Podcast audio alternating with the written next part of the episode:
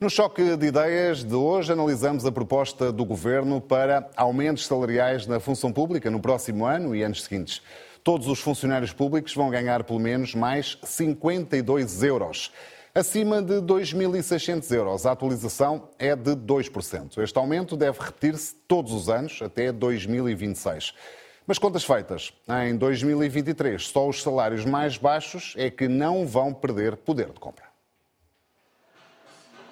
é a proposta do governo para o próximo ano. Todos os funcionários públicos vão ter um aumento salarial, no mínimo, de 52 euros e 11 cêntimos. A partir dos 2.600 euros de salário bruto, a valorização será superior de 2%. Esta proposta do governo não é só para 2023, é para toda a legislatura, ou seja, o executivo propõe um aumento mensal de 52 euros durante os próximos quatro anos.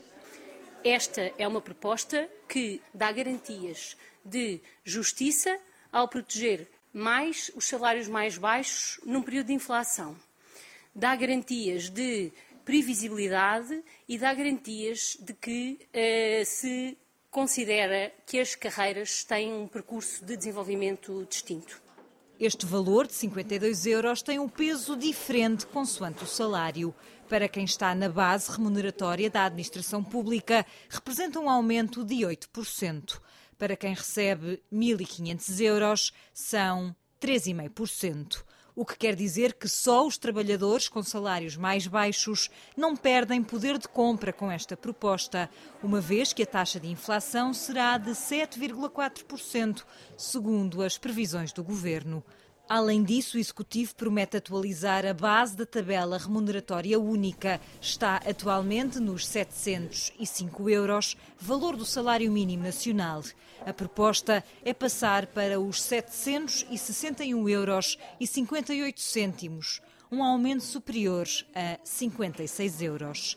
O governo vai também valorizar as carreiras dos técnicos superiores, dos assistentes técnicos e dos assistentes operacionais, que saltam um ou dois níveis, consoante a carreira e os anos de profissão. Juntando estas propostas às progressões e promoções previstas para o próximo ano, o impacto no orçamento do Estado para 2023 será de quase 1.200 milhões de euros. Vamos então ao choque de ideias, como sempre, com os economistas Ricardo Roja e Ricardo Paes Nomed. Bem-vindos mais uma vez. Ricardo Roja, o governo podia e devia ter ido mais longe na proposta de aumentos ou nem por isso? Boa noite, Rui. Boa noite, Ricardo. O governo está a ir um pouco além daquilo que tinha anunciado aqui há umas semanas atrás. Há semanas atrás, o primeiro-ministro tinha indicado como referência de aumento salarial de 2%, e, portanto, aquilo que vemos na prática é que os 2% vão incidir apenas sobre os salários mais elevados da administração pública e os salários mais baixos vão eh, beneficiar de aumentos salariais mais elevados. Uh, aquilo que se verifica, no entanto, é que os, uh, aumentos, os aumentos que estão previstos não vão, de forma alguma, compensar a inflação que se prevê este ano e a ver vamos eh, no próximo ano. E, portanto, desse ponto de vista, há uma perda de poder de compra da, da função pública. Evidentemente que isto tem que ser posto também em comparação com aquilo que se passa noutros países. E aquilo que nós vemos em Portugal face a outros países é que nós, em Portugal, temos um peso da despesa com pessoal que em percentagem do PIB e também em percentagem da despesa corrente é superior àquela que se observa na zona euro em particular.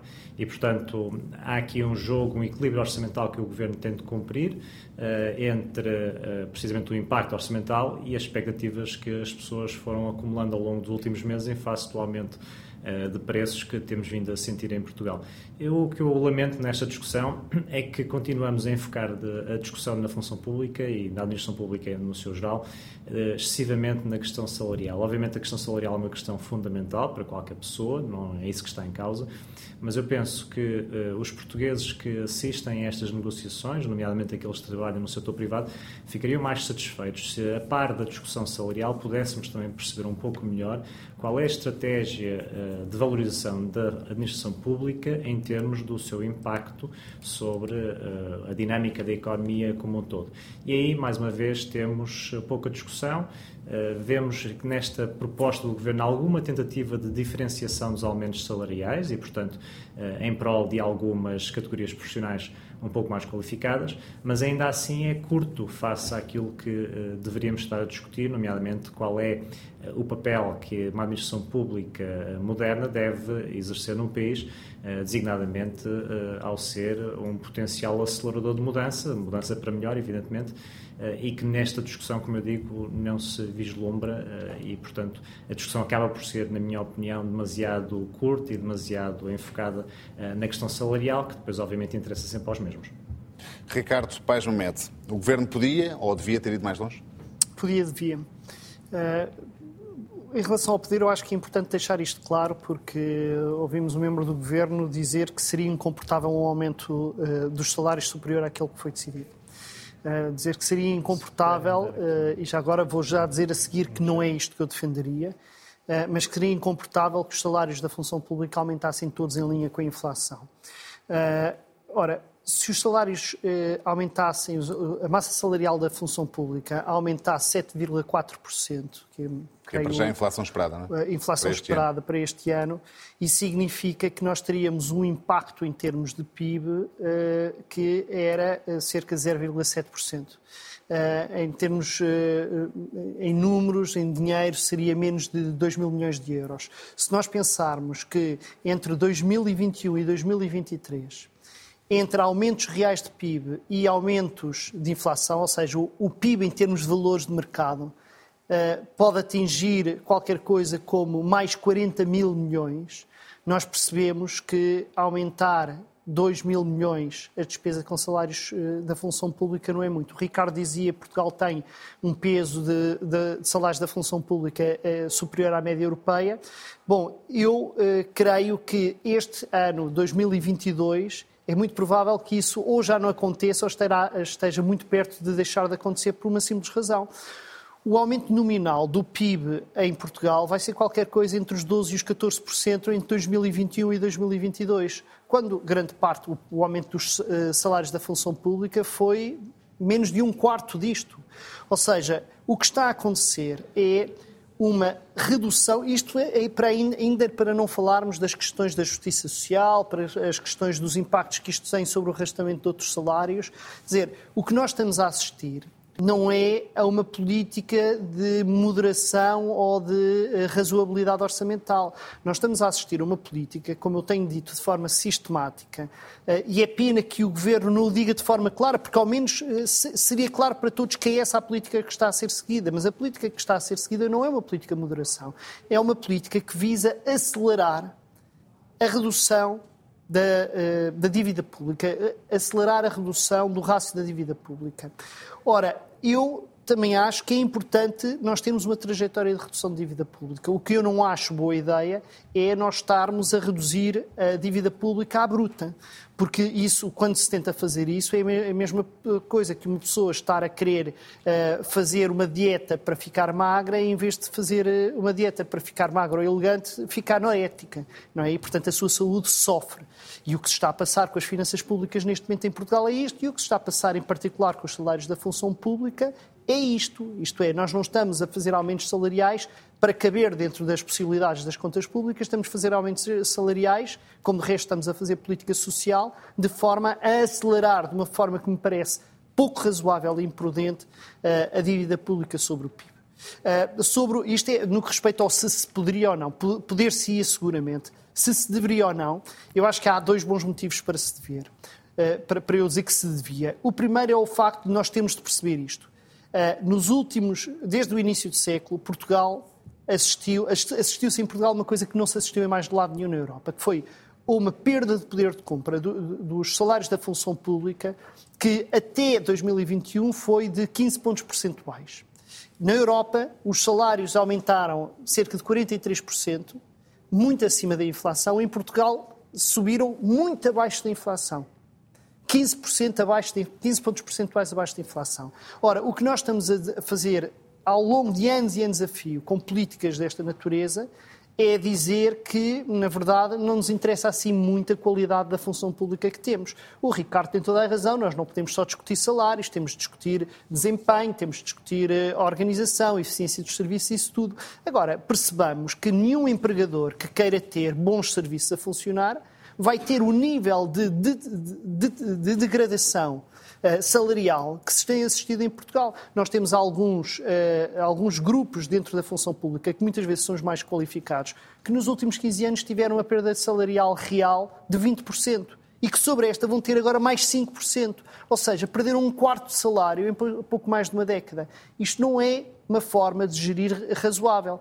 E além de que o que o Governo está a fazer com este tipo de aumentos é dar um sinal para o setor privado de grande contenção dos aumentos salariais, porque, portanto, é um efeito uh, que, que, que, se dá, que leva não apenas a uma perda de poder de compra do setor público, mas também uma perda de, de poder de compra dos trabalhadores do setor privado. Isto aqui não, não parece ser algo uh, razoável. Ricardo Roja, o Governo opta por um modelo em que tem um valor fixo, que não é, pelo menos não é habitual. Uh, normalmente é uma, um valor percentual, uma, uma percentagem. Uh, este ano opta até aos 2.600 euros por uh, 52 euros e 11 cêntimos. Um, isto faz sentido? Ou dito de outra maneira, qual é a vantagem disto? O Governo, com esta medida, provavelmente está a pensar em incluir a atualização salarial no pacote de medidas eh, que procuram acomodar o efeito da inflação.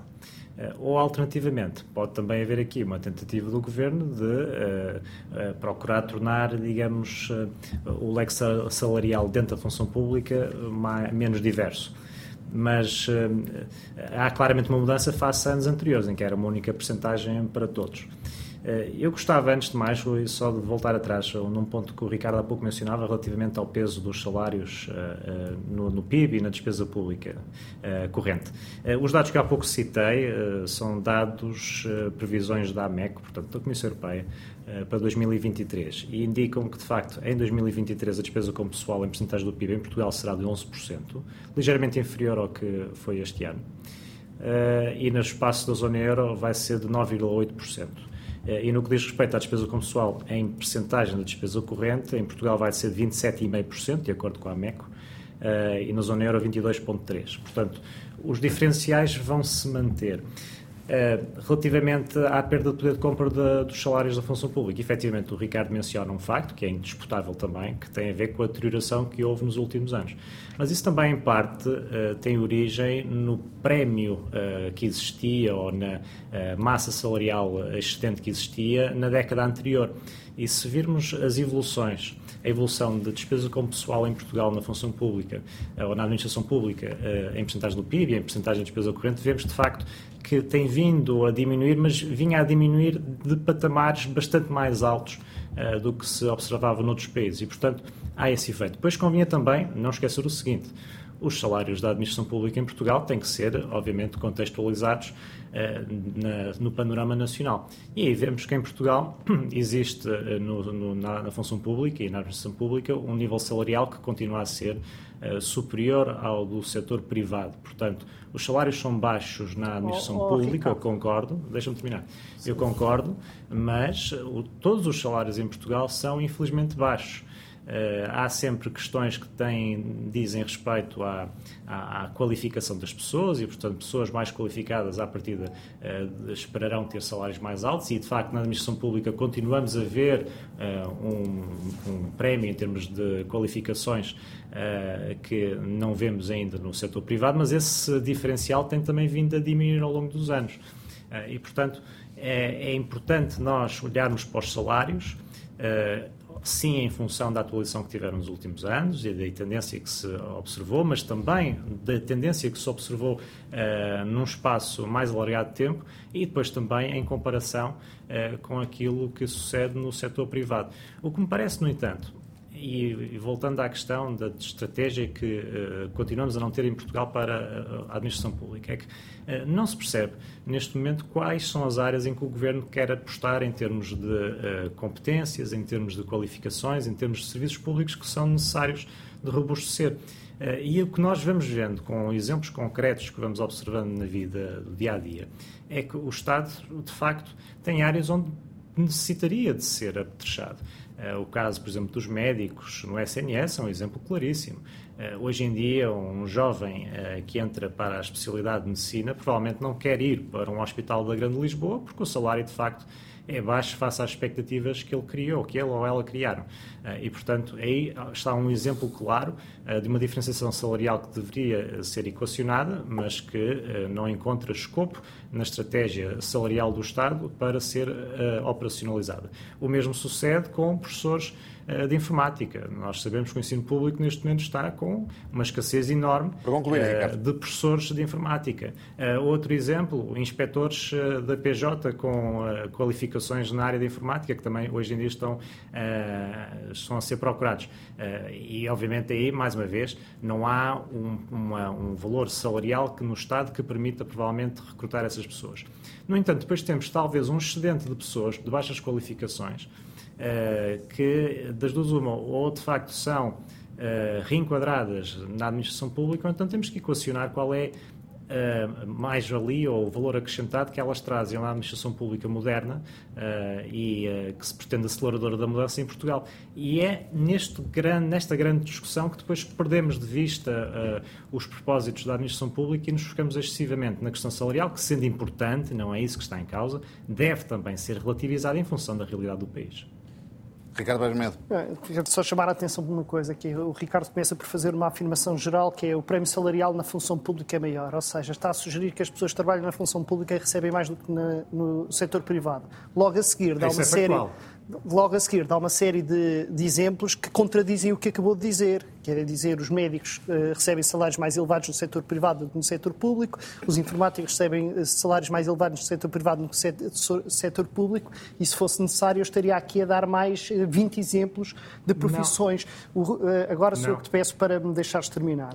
O, o, o que o Ricardo está a dizer é correto, convém é de que diga de uma forma clara, que é há uma grande diferença na, na, na, função pública entre o prémio salarial das qualificações mais baixas e das qualificações mais altas. O que tende a acontecer é que trabalhadores do setor público com qualificações mais baixas tendem a receber mais do que trabalhadores com qualificações equivalentes no setor privado. Isto tem a ver com o papel que o Estado em Portugal sempre procurou ter de ir eh, eh, valorizando os salários eh, em geral, não é? No fundo, o valor do trabalho. e isso vê-se no próprio salário mínimo. O Estado sempre andou à frente do privado no que respeita aos níveis de salário mínimo.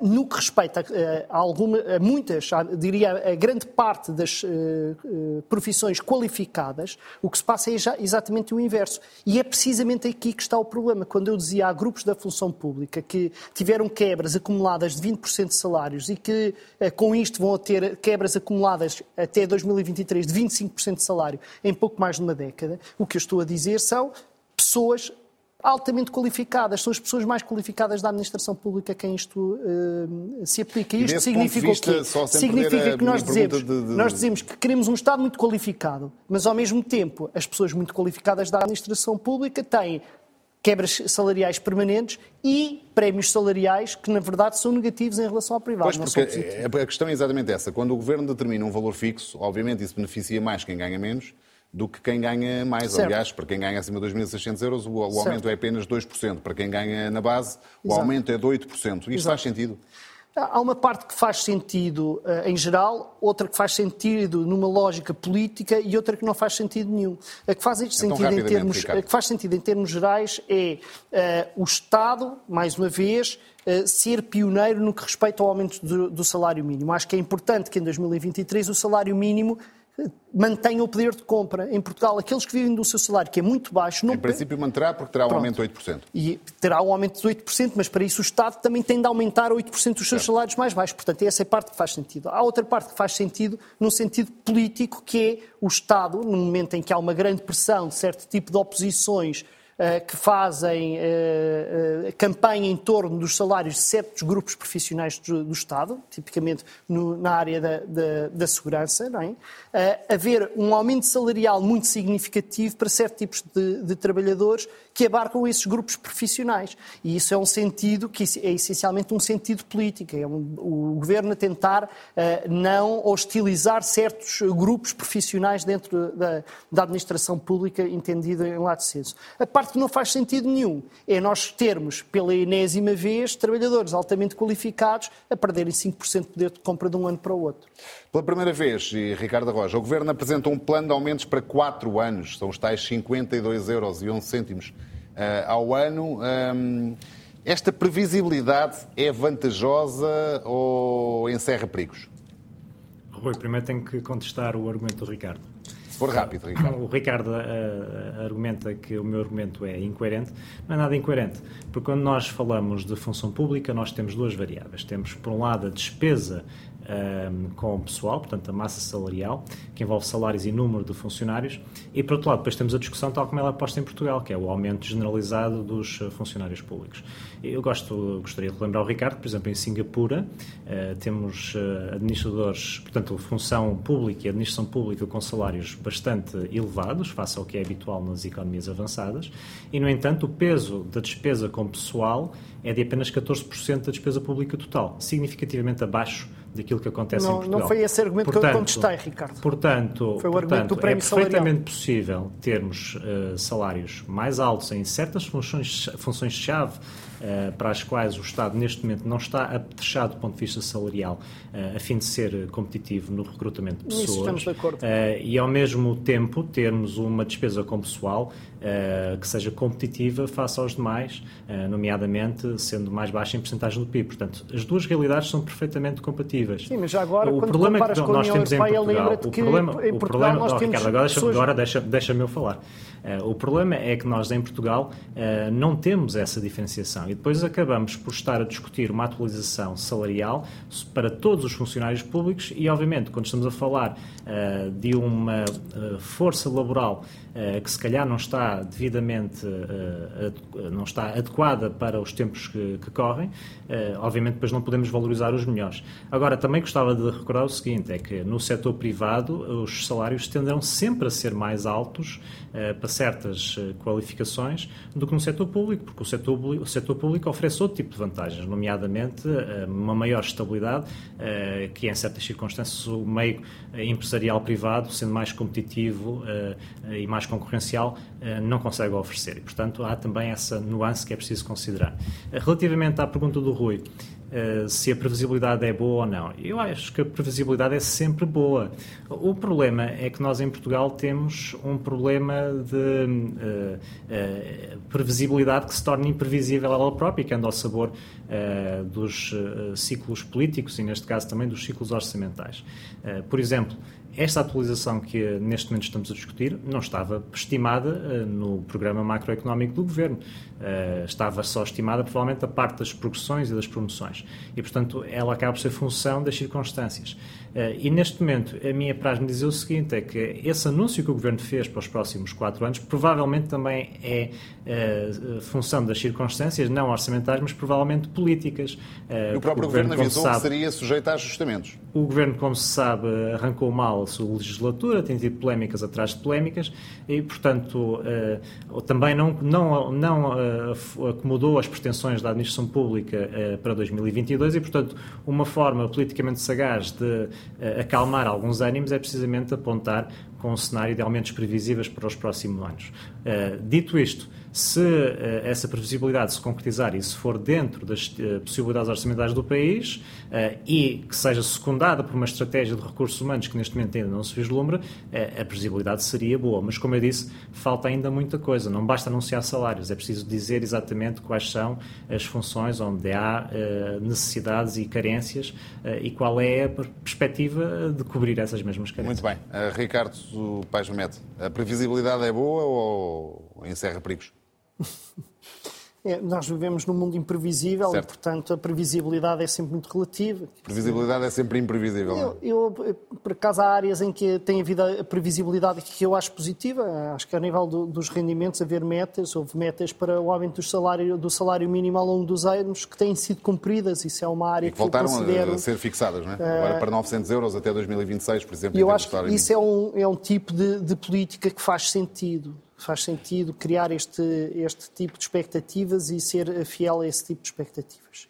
Uh, eu também não acho que esteja a haver uma, uma gestão completamente cega daquilo que é as expectativas de evolução dos salários e a sinalização. Por exemplo, nós temos de lembrar, há pouco tempo houve uma decisão de aumentar em 400 euros, nós estamos a falar assim de um valor eh, menos importante, em 400 euros, os salários dos funcionários públicos que possuem um doutoramento. Isto é um sinal claro que o Estado está a dar sobre o tipo de qualificações que quer ter uh, no seu seio. Mas para 1.600 euros brutos, Ricardo, essa subida. Está bem, uh, podemos sempre discutir qual é o valor. A verdade é que é são 400 euros. 400 euros para quanto, não é?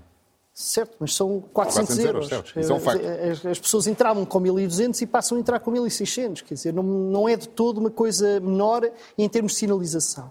E outra coisa que eu valorizo, eu acho que de facto o governo uh, está globalmente a ter uma política salarial que me parece uh, injustificada.